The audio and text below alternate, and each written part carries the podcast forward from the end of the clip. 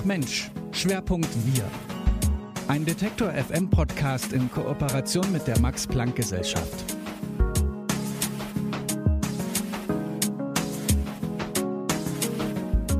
In diesem Podcast spreche ich mit verschiedenen GeisteswissenschaftlerInnen über ihr Fach. Es geht darum, was uns als Menschen ausmacht, warum wir handeln, wie wir handeln und wie wir als Gesellschaft zusammenleben. Ich bin Lara-Lena Gödde. Schön, dass ihr zuhört.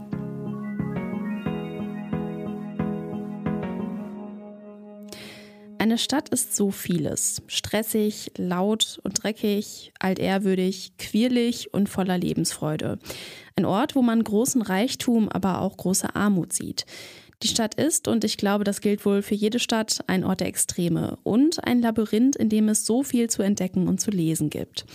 Die Stadt lesen, das tut auch mein Gast in dieser Folge, Tanja Michalski, Kunsthistorikerin an der Bibliotheca Herziana, dem Max-Planck-Institut für Kunstgeschichte in Rom. Sie hat sich besonders mit dem historischen Neapel beschäftigt, wie sich Macht im Laufe der Jahre im Stadtbild gezeigt hat und wie Zeitgenossinnen ihr Neapel damals kartierten. Sie erklärt mir, warum Neapel immer noch eine besondere Stadt ist, aber zuerst habe ich sie gefragt, wie sie zum Fach Kunstgeschichte gekommen ist. Erst war es ein Zufall. Äh, es musste ein Kunstleistungskurs an der äh, Schule gegründet werden, den ich dann einfach mal mitgemacht habe und so mein Interesse für Kunst eigentlich entdeckt habe, weniger selber welche zu machen, als sie mir anzusehen.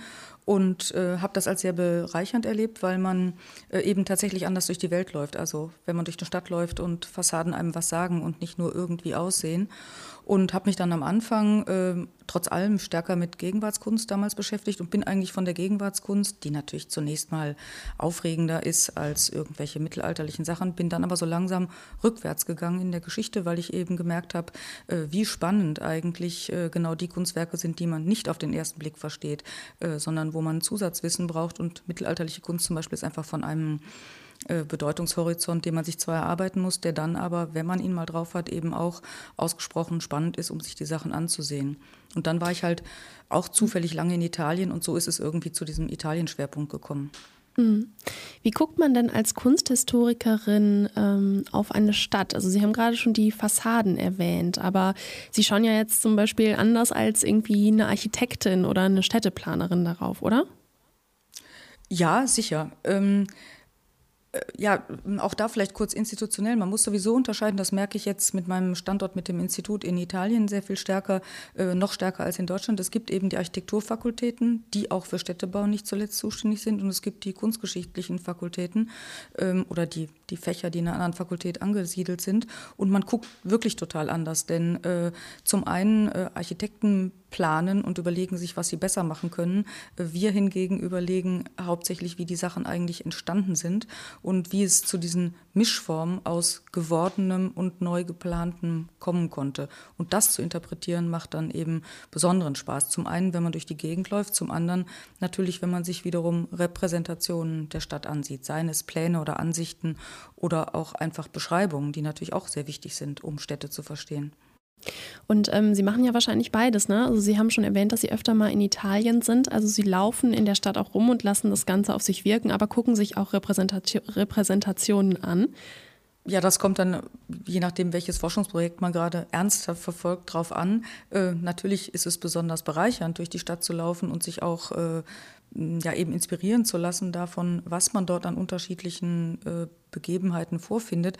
Aber um es zu analysieren, braucht man dann schon den Draufblick, den eine Karte eben ganz anders bietet, auf der man eben auch tatsächlich Strukturen besser erkennen kann. Also wenn sie durch, jeder weiß, wenn man durch eine Altstadt läuft, wie klein und eng und winklig die ist. Oder ein schönes Beispiel, ich war letztens in Frankfurt, äh, wo jetzt ja gerade die Innenstadt wieder äh, als Altstadt neu aufgebaut wurde. Also man kann eine Altstadt natürlich auch faken, aber die hat ihre Strukturen, die man im Durchlaufen entdeckt und auch am eigenen Körper eigentlich spürt, wie eng und äh, kleinteilig sowas ist. Aber wie es dazu kam, kann man natürlich nicht in der äh, leiblichen Erfahrung äh, ergründen, sondern dazu braucht man andere Instrumentarien. Also wenn man sich so eine Stadt anguckt und das jetzt mal so ähm, ganz doll versucht zu abstrahieren, dann ist das ja eine Menge irgendwie von Beton und Stahl und Stein und Mauern und dann irgendwie dazu dazwischen so ein bisschen die Natur, die sich entweder so durchgekämpft hat oder die auch extra da sein soll, um irgendwie die Stadt zu begrünen oder schöner zu machen oder so. Ähm, wie ähm, strukturieren Sie denn die Stadt in Ihrem Kopf? Also in welchen Sinneinheiten oder in welchen Elementen strukturieren Sie als Kunsthistorikerin die Stadt, um die analysieren zu können? Ist sehr interessant, dass, wie Sie das jetzt beschreiben, weil ähm, Sie denken von einer modernen Stadt her, ist ja auch vollkommen äh, in Ordnung. Also Stahl mhm. versus Park. Ähm, alte Städte, die gibt es in Deutschland genauso wie in Italien, ähm, haben natürlich angefangen vollkommen ohne Grün. Also Grün waren höchstens Nutzgärten dahinter, also hinter großen Palästen. Ansonsten gab es insbesondere mal Straßen mit äh, Palästen daran.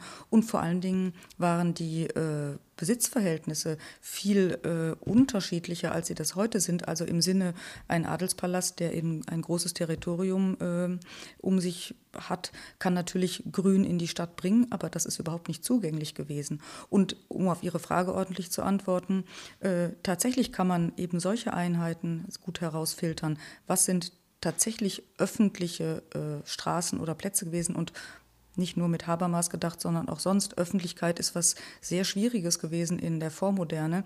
Denn es gab ja ganz großes Reglement, wer wohin durfte, wem was gehörte und wo man sich überhaupt versammeln durfte zum Beispiel.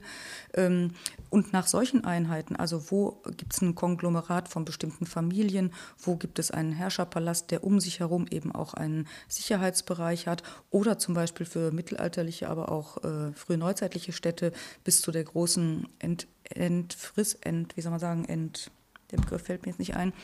Jedenfalls wollte ich sagen, dass die Stadtbefestigung eine ganz große Rolle spielte und der richtige Begriff wäre gewesen die Entfestigung. Also als man im 19. Mhm. Jahrhundert die ganzen Stadtmauern wieder abgerissen hat, das kennen Sie aus München, aus Wien, aus allen möglichen Städten, wo dann die Parks kamen.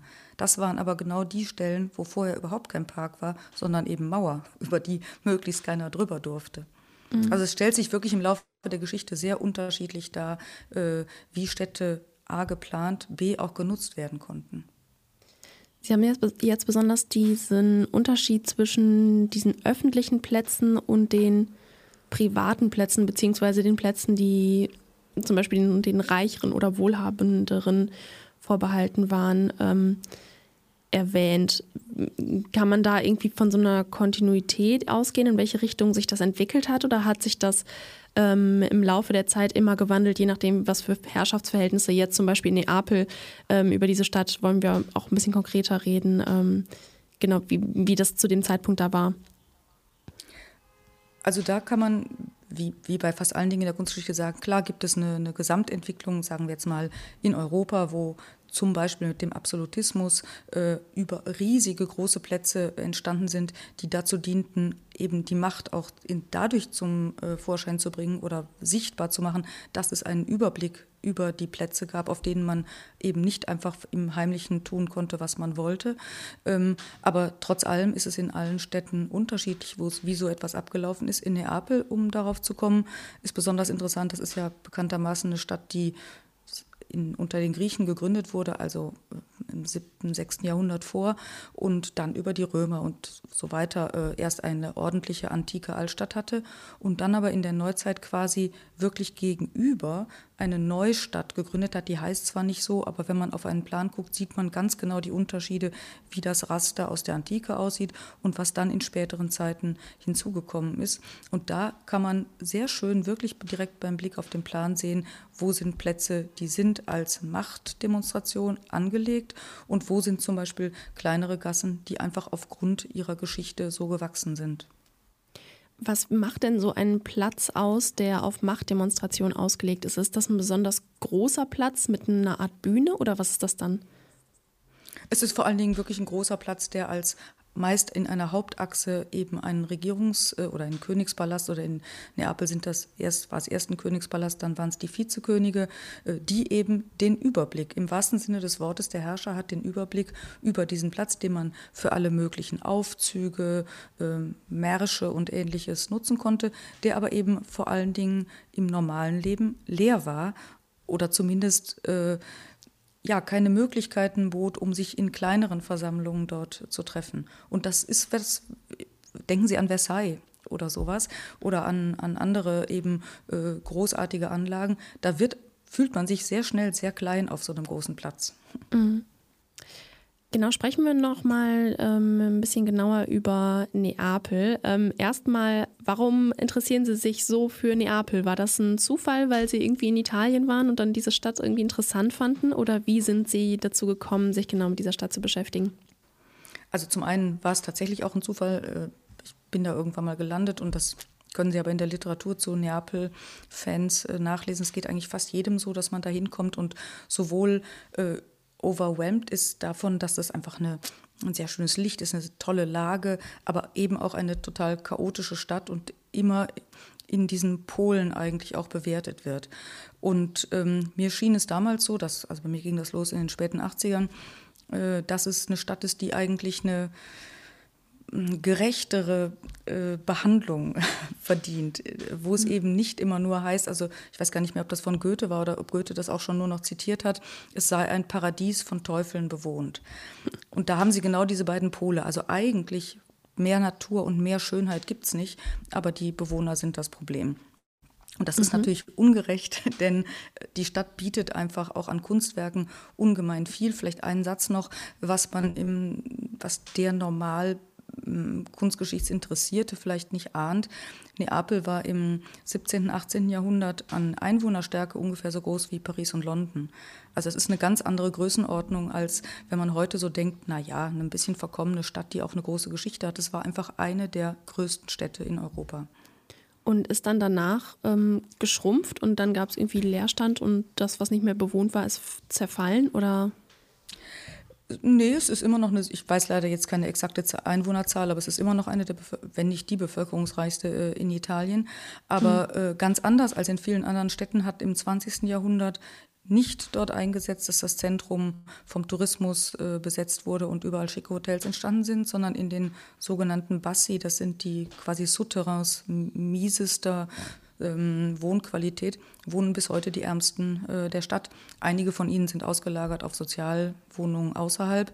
Aber äh, es gibt eben immer noch eine Altstadt, die bewohnt ist von den Armen und deswegen eben auch eine ganz, was heißt deswegen, aber nicht zuletzt deswegen auch eine ganze Menge an Kriminalität mit sich bringt. Und man spürt eben in dieser Innenstadt ganz anders als sonst, dass es äh, ja, soziale Probleme gibt, die äh, nicht bislang vom Tourismus so aufgefressen worden sind, wie es das zum Beispiel in Rom oder in Florenz oder so der Fall ist. Mhm. Wie kommt das, dass ähm, Neapel da so ein bisschen immun gegen Gentrifizierung zu sein scheint? Das hat wirklich ähm, zum einen mit dem mit der Nichtentwicklung, würde ich jetzt mal sagen, des Tourismus in der Stadt zu tun. Ähm, wir haben so ein Projekt am Institut auch, wo wir uns mit den frühen Tourismusführern zu der Gegend äh, beschäftigen. Und da ist es so, der, der normale Tourist im 18., 19. Jahrhundert, der geht gar nicht nach Neapel rein oder wenn, dann guckt er sich das Archäologische Museum und ansonsten fährt er nach Pompeji und auf den Vesuv. Die Stadt bleibt eigentlich eine Leerstelle, obwohl sie eben an Kunstwerken tatsächlich so viel zu, mindestens so viel zu bieten hat oder ebenso viel zu bieten hat wie äh, Rom oder andere. Ähm, und es hat, das würde ich gerne noch äh, dazu sagen, sehr viel damit zu tun mit der ähm, Einheit Italiens äh, Mitte, also 1860, als Rom dann eben die Hauptstadt wurde und natürlich dorthin auch alle möglichen äh, Ressourcen geflossen sind, wohingegen der Süden, das wissen wir ja, in ganz Italien einfach abgehängt war und auch keine äh, allgemeinen Gelder da waren, sondern wieder alles nur im, in Händen weniger Familien blieb, die an sich gedacht haben und nicht ans Gemeinwohl. Das ist das Problem. Sie haben mir ja im Vorgespräch gesagt, dass eine Stadt nicht chronologisch entsteht. Und ähm, das hat mich, glaube ich, ein bisschen überrascht, weil ich mir die Entstehung von der Stadt so vorstelle, dass es halt am Anfang irgendwie diesen Stadtkern gibt, der dann irgendwann die äh, pittoreske Altstadt ist. Und äh, je, je mehr Leute kommen, desto mehr dehnt sich die Stadt so von innen nach außen ähm, aus. Warum ist Neapel nicht chronologisch entstanden? als ich das gerade noch mal gelesen habe, ist mir der Begriff chronologisch auch aufgefallen. Ich wollte, glaube ich, damit andeuten, sie ist nicht, ähm, wie soll man sagen, nicht ähm, langsam und gleichmäßig anhand eines Zeitstrahls entstanden, sondern es gibt immer, gab, wie eigentlich auch in jeder Stadt, aber vielleicht in Neapel äh, abrupter, ähm, Ereignisse, die äh, manches haben stoppen lassen, anderes aber auch akzeleriert haben. Und das hat damit zu tun, dass es eben wie Ihnen auch jeder Napoletaner, selbst wenn er völlig ungebildet ist, äh, sagen kann, es gab diese sogenannten Fremdherrschaften. Also äh, es kamen immer wieder ähm, Franzosen, Spanier, äh, Deutsche, äh, Habsburger äh, in, nach Süditalien, hatten eigentlich Anspruch auf Süditalien und damit auch auf die Stadt Neapel, die der Regierungssitz oder der Herrschersitz dieses äh, Süditaliens war und damit ständig neue Ansprüche mitgebracht haben und eben interessanterweise auch, weil wir vorhin darüber sprachen, wie man so etwas in der Stadt zum Ausdruck bringt, natürlich ihre Wahrzeichen gesetzt haben, um zu sagen, so, jetzt haben wir hier eine neue Kultur und die wollen wir auch zum Ausdruck bringen. Und insofern gibt es da diese äh, Brüche in der Stadt stärker als in anderen italienischen Städten. Mhm. Vor allen Dingen bis heute eben. Mhm. mhm.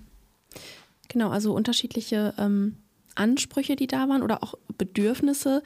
Man müsste dann ja eigentlich ähm, am Städtebau ablesen können, ähm, was das, ähm, was es da so für Bedürfnisse gibt ähm, gab. Können Sie da vielleicht noch ein Beispiel aus Neapel nennen? Also ich denke jetzt gerade so an Krisenzeiten oder irgendwie also an besondere Zeiten des Wohlstands. Gibt es da irgendwie so eine Zeit, wo man wo man besonders interessant am Städtebau ablesen kann, was die Menschen zu der Zeit für Bedürfnisse gehabt haben?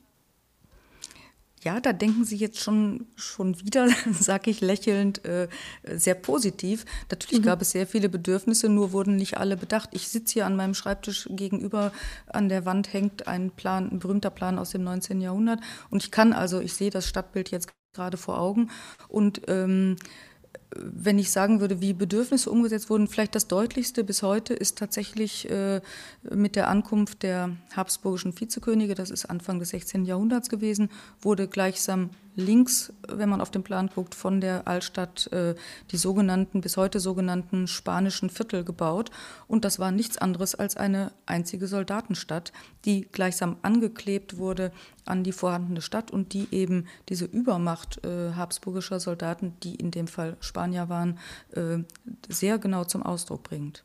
Aber mhm. äh, wenn Sie wiederum andererseits fragen nach äh, Hochphasen, was man heute nur noch an wenigen Kirchenbauten äh, ablesen kann, das 14. Jahrhundert war eine sehr äh, reiche Zeit, eine sehr wohlhabende Zeit für Neapel, denn damals waren in dem Fall Franzosen, das Königsgeschlecht der Anjou in Neapel und hat einfach mit unendlich vieler Kraftanstrengung äh, große gotische Kirchenbauten auf die Stadt oder in die Stadt gebaut, die bis heute äh, wie, wie Wunderwerke eigentlich in diesem äh, ansonsten natürlich nicht gotisch geprägten italienischen Stadtbild dastehen. Und das ist etwas, was man vielleicht nicht so sehr am Plan, aber was man durch die Stadt, wenn man durch die Stadt geht, heute noch sehen kann, dass dort Monumente in einer bestimmten Zeit entstanden sind. Mhm. Ja, das stimmt schon. Das ist auf jeden Fall so ein bisschen naiv ähm, gefragt, weil es ja irgendwie so unglaublich viele Bedürfnisse gibt. Und ich könnte mir jetzt vorstellen, dass ähm, ja, sich vor allem die Bedürfnisse der Mächtigen durchgesetzt haben und jetzt nicht irgendwie der kleinen, der kleinen Leute. Und äh wenn ich äh, etwas, was man vielleicht auch als Nicht-Kunsthistoriker nicht so vor Augen hat, auch da ich, kann ich Ihnen keine absolute Zahl sagen, wie viel ähm, äh, kirchliche äh, Einrichtungen es in, in der Stadt Neapel gibt und vor allen Dingen gab. Aber was heute äh, Sozialinstitutionen sind, waren natürlich damals die riesigen Klöster, die unter anderem äh, Findel, Kinder oder Arme aufgenommen haben. Und insofern kann man auch an diesen großen Strukturen äh, sehen, was eigentlich an äh, Sozialarbeit geleistet wurde. Ein Monument muss ich vielleicht in dem Zusammenhang nennen. Das heißt Albergo dei Poveri gibt es bis heute, also Albergo, kann man jetzt nicht als Hotel übersetzen, sondern sagen wir mal der Palast der Armen. Der ist aber ungefähr so groß wie die, äh, ein Viertel der Altstadt. Und das ist so ein absolutistischer Bau, wo man auch wieder sieht, Foucault hätte seine Freude, ein Überwachungsturm in der Mitte, drumherum ganz viele Bauten, wo man sehr viele Leute unterbringen kann. Aber das ist natürlich ein Disziplinierungsinstitut gewesen und nicht einfach äh, ein, ein, Sozialbau, wo man einziehen konnte und äh, weiterleben konnte. Mhm. Also gibt es denn dann schon so, hm, vielleicht nicht unbedingt in der Mitte der Stadt, aber am Rand der Stadt so Strukturen, die sich marginalisierte Menschen erschaffen haben und die dann quasi so eine kleine Parallelstadt in der Stadt war? Nee, da ist äh, das Witzige äh, ist tatsächlich, dass die quasi im Bauch der Stadt leben. Das Ventre di Napoli ist auch wirklich ein Begriff, den man verwendet. In diesen, wie, wie vorhin schon mal kurz erwähnt, diesen ganz niedrigsten äh, Stockwerken der großen Gebäude. Also die wurden eben erst spät nach außen verlagert. ich glaube, viele, die das vielleicht hören oder auch Sie kennen, äh, Gomorra, also die, mhm. diese großen Mafia-Filme, die spielen eben in Scampia. Und Scampia ist eines dieser äh, Sozialprojekte gewesen aus den, ja eben zweite Hälfte 20. Jahrhundert, wo man gedacht hat, man hilft diesen Menschen, indem man ihnen außerhalb der Stadt äh, solche Sozialwohnungen baut. Aber das ist ein Projekt, was vollkommen daneben gegangen ist, denn äh, dort wurden einfach alle kriminellen Strukturen äh, aufgebaut, die man nicht brauchte. Und gerade werden diese Sozialpaläste in Anführungszeichen wieder gesprengt und man versucht, äh, genau diese Menschen wieder in die Stadt zurückzukriegen. Wenn wir jetzt mal in die gegenwärtige deutsche Stadt gucken, ähm, da laufen Sie ja wahrscheinlich auch äh, mit einer bestimmten ähm, Kunsthistorikerinnenbrille äh, durch. Ähm, mhm. Wie sehen Sie da so, dass sich unterschiedliche Bedürfnisse widerspiegeln. Würden Sie da auch sagen, da sieht man auch irgendwie klar, wer in einer Machtposition steht und wer nicht? Auf jeden Fall. Aber äh, ich würde, ich meine, eben halb in Berlin lebend, ähm, kann man hier zum Beispiel ja auch sagen, äh, es ist beeindruckend, wie, wie lange Berlin eigentlich bis heute noch von Weltkriegsschäden äh, geprägt ist, also die Brachen, die immer noch zwischen irgendwelchen Palästen sind. Aber man sieht eben in Berlin anders als in vielen italienischen Städten äh, diese wahnsinnig großen Anstrengungen von sozialem Wohnungsbau äh, aus dem Anfang des 20. Jahrhunderts. Und andererseits sieht man sowas, ich kann es ja selbst nach wie vor nicht fassen, wie das Humboldt-Forum. Also ein äh, Schloss, das dann mal ein Palast der Republik war und jetzt eine hybride Mischung ähm, einer Institution, die Postkolonialismus äh, irgendwie zu verteidigen sucht. Äh, also der Schlossplatz in Berlin ist, oder das Schloss mit seinem Platz und allem drum und dran, ist ein hervorragendes äh, Beispiel, an dem man sehen kann, wie umkämpft die Mitte äh, dieser Stadt ist und wie man immer wieder neue Monumente offensichtlich, ja, man muss es so sagen, neu bauen muss und dabei so tut, als würde man der äh, Geschichte gerecht werden. Ich war mhm. gerade bei der Eröffnung, deswegen ähm, äh, habe ich das äh, so vor Augen. Und, aber das ist, finde ich, wirklich ein gutes Beispiel in Berlin. Mhm.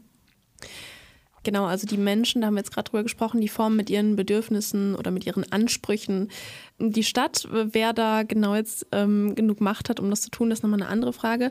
Aber irgendwie gibt es ja jetzt auch so eine Wechselwirkung. Also die Stadt hat ja auch Einfluss darauf, wie wir uns bewegen und ähm, ja wahrscheinlich auch, wie wir uns fühlen. Das hat ja bestimmt schon mal jeder erlebt, wenn man irgendwie in einer dunklen Ecke ist oder so, dass man sich da nicht so wohl fühlt.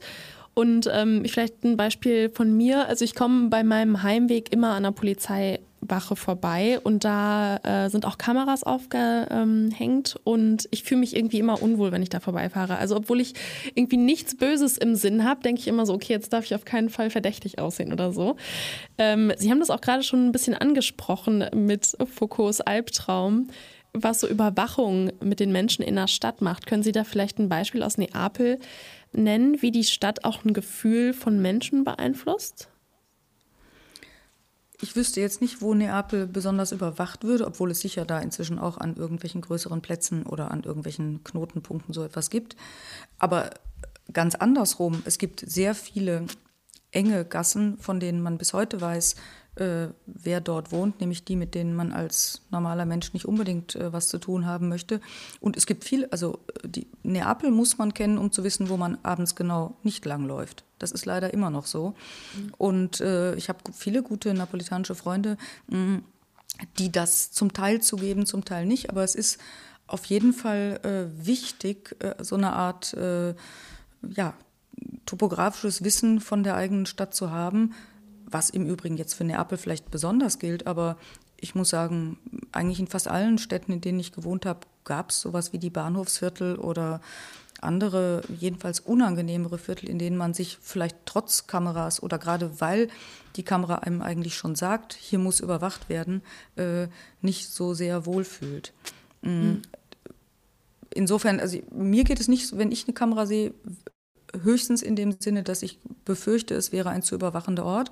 Ansonsten lebe ich naiv in der Vorstellung, dass sicher keiner was von mir will. Aber das ist natürlich auch vollkommen unsinnig, denn äh, diese überwachten Stadträume sind einerseits wichtig, aber sie sagen eben auch was darüber aus, äh, wie der öffentliche Raum gefährdet ist. Ne? Mhm.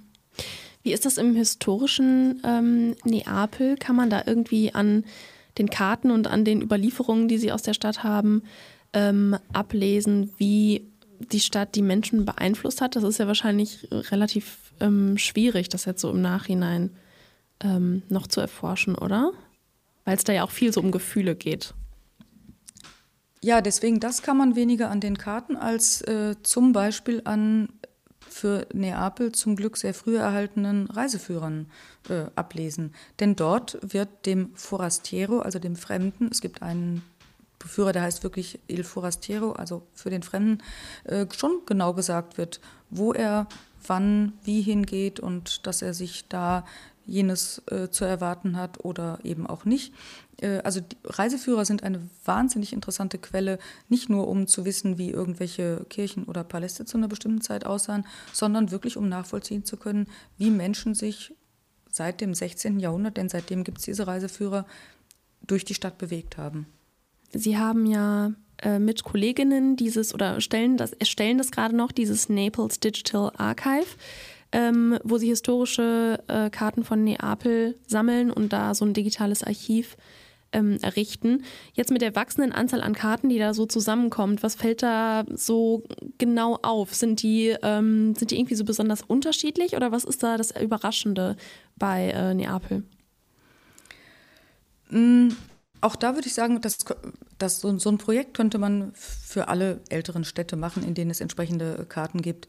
Das Überraschende ist, oder was uns in dem Projekt sowieso am meisten interessiert, ist gar nicht so sehr, ähm, wie man die zum Beispiel übereinander legen kann und was sich ändert oder was sich von einem Jahrhundert zum anderen, ob ein Palast mehr dazugekommen ist oder weniger oder sich eine Straße verändert hat, sondern nicht zuletzt, was man in einem bestimmten Jahrhundert auch heraushebt.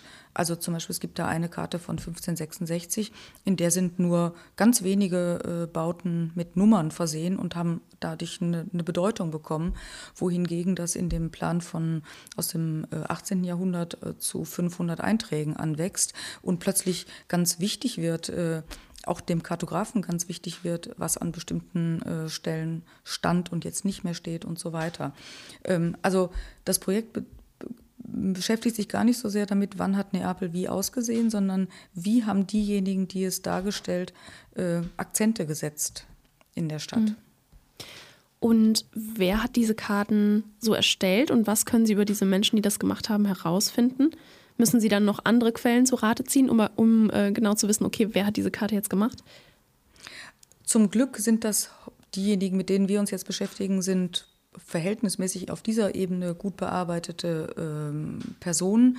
Man muss sich im 16. Jahrhundert vorstellen, das ist, äh, natürlich brauchen Sie einerseits jemanden, der die Stadt tatsächlich vermessen kann, also Sie brauchen ordentliche topografische Daten, aber ansonsten steht da ein Verleger dahinter, der so ähnlich wie Falkplan später diese Pläne verkaufen möchte.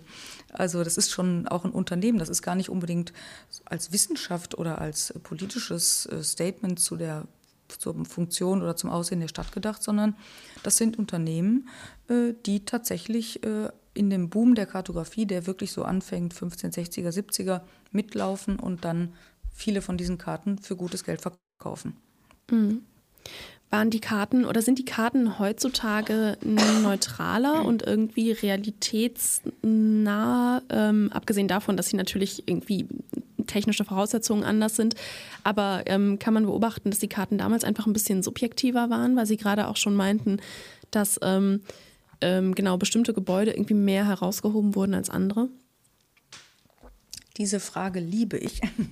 ähm, denn äh, das, ja, wir, wir leben in der Vorstellung, dass wir heute mit Google Maps oder irgendwelchen anderen Karten näher dran sind. Und das stimmt natürlich für die Grundmauern irgendwelcher mm, Häuser oder Straßen oder äh, vor allen Dingen auch damit, dass äh, digitale Karten sehr viel schneller reagieren können auf irgendwelche Veränderungen. Also man ist näher am Jetzt-Zustand.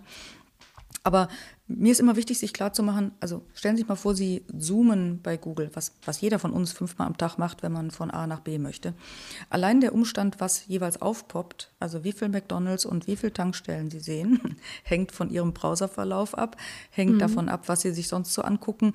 Deswegen, man kann das nicht subjektiv nennen, aber äh, ein, ein Abbild des äh, kapitalistischen Systems dahinter, nämlich wer wie viel dafür zahlt, dass seine Tankstelle vor der anderen auftaucht, Das ist bei einer modernen Karte, ich würde jetzt mal sagen, fast noch schlimmer als mhm. bei den frühneuzeitlichen Karten. Mhm. Ähm, und vor allen Dingen das Schlimme ist, dass wir ich eingeschlossen, äh, uns völlig abhängig gemacht haben von diesen Medien. Kein Mensch eigentlich mehr ohne Google Maps von hier nach da kommt, es sei denn, es handelt sich um den Weg, den man äh, jeden Tag macht. Ne?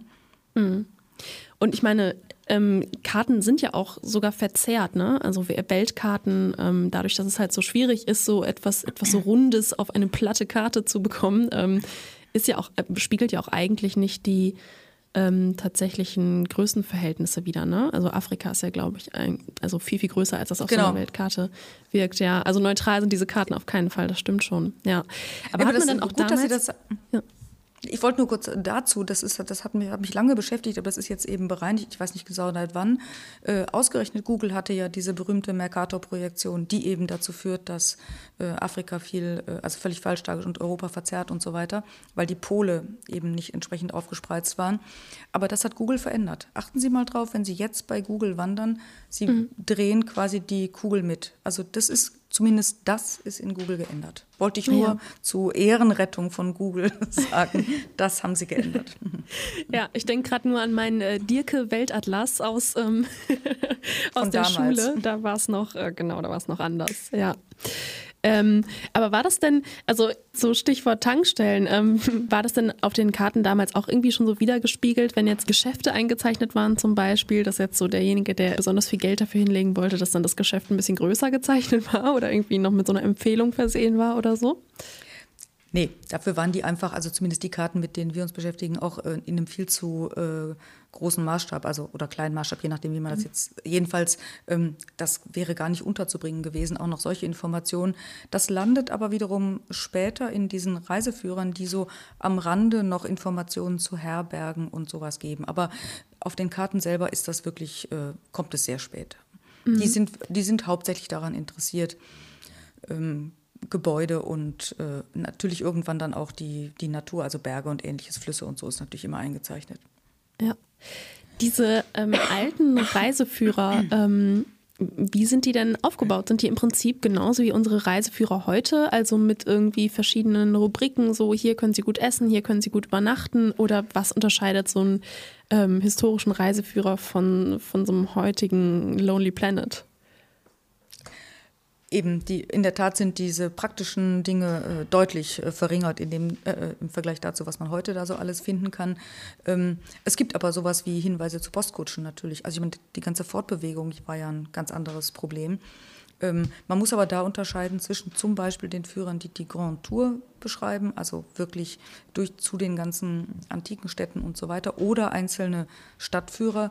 Aber die heißen Führer, also und sind aber zum Teil, was weiß ich, sechs Bände lang. Also das ist auch nichts, was man mit sich rumträgt, sondern womit man sich dann zu Hause vielleicht vorbereitet und dann äh, sich überlegt, was man sich ansieht. Man muss sich vorstellen, dass äh, im 17., 18. Jahrhundert auch kaum jemand auf die Idee kam, der das Geld hatte, überhaupt zu reisen, alleine da rumzulaufen, sondern sich natürlich einen Führer mit dazu genommen hat, der dann eh ortskundig war und vieles äh, an diesen Dingen, die heute verschriftlicht sind, einfach mündlich dazu sagen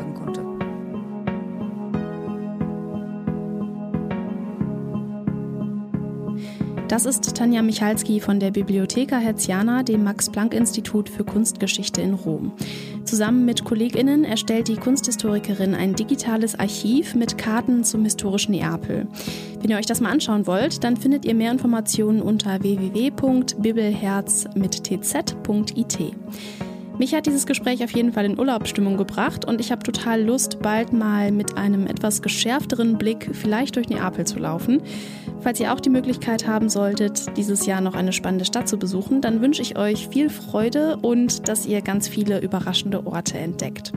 Ansonsten bedanke ich mich bei euch fürs Zuhören und wir hören uns hier wie gewohnt in zwei Wochen wieder. Macht's gut. Tschüss.